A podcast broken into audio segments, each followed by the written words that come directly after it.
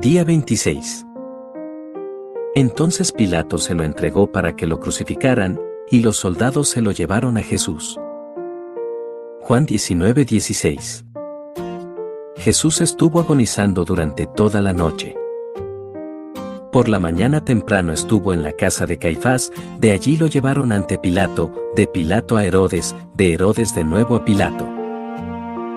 No le permitieron comer, beber ni descansar, así que a esas alturas le quedaban muy pocas fuerzas.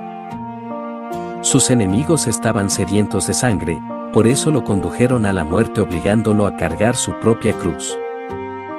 ¡Qué procesión tan penosa! No nos sorprende que las hijas de Jerusalén, Lucas 23-28, lloraran por él. Amado hermano, ¿lloras tú también por él? ¿Qué aprendemos de esta escena de nuestro bendito Señor cuando es conducido a su muerte? Reconocemos la verdad prefigurada por los dos machos cabríos, Levítico 16:8. ¿Acaso el sumo sacerdote no le impondrá las manos sobre la cabeza?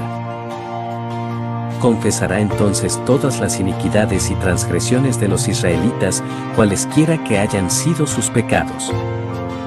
Así el macho cabrío cargará con ellos, Levítico 16:21, quitando así el pecado del pueblo.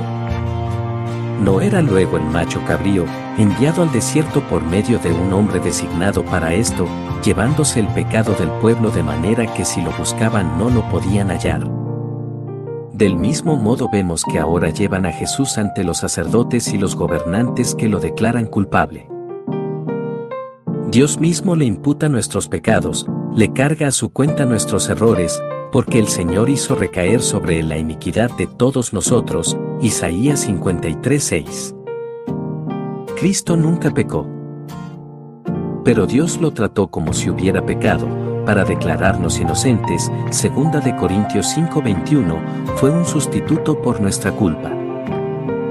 Sobre sus hombros cargó con nuestros pecados, representados por su cruz, y son unos oficiales de justicia designados los que llevan preso al gran macho cabrío expiatorio. Amado hermano, ¿tienes la certeza de que Él ha llevado tu pecado? Cuando ves la cruz sobre sus hombros, ¿ves tus pecados representados en esta? Hay una manera de estar seguros de que Él cargó con tu pecado. Si has puesto tu mano sobre su cabeza y confesado tu pecado, si has confiado en Él, entonces tu pecado ya no habita en ti sino que se transfirió a Cristo por la bendita imputación. Y Él lleva tu pecado sobre sus hombros como un peso mucho mayor que el de la cruz. No permitas que esta imagen sea parte de tu mente hasta que te hayas regocijado en tu propia liberación y hayas alabado al Divino Redentor sobre quien fueron depositadas todas tus iniquidades. Una antigua prisión tallada en la roca del monte Sión es probablemente el sitio donde estaba la casa de Caifás, el sumo sacerdote, ya que fue allí donde descubrieron su sarcófago o féretro de piedra. El lugar cuenta con celdas para prisioneros, un sitio para crueles azotes y un pozo profundo donde ponían a los reos por la noche.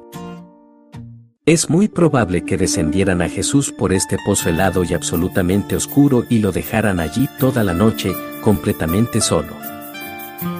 Es un asombroso cumplimiento del siguiente salmo profético, ya me cuentan entre los que bajan a la fosa, parezco un guerrero desvalido. Me has quitado a todos mis amigos y ante ellos me has hecho aborrecible. Estoy aprisionado y no puedo librarme. ¿Por qué me rechazas, Señor?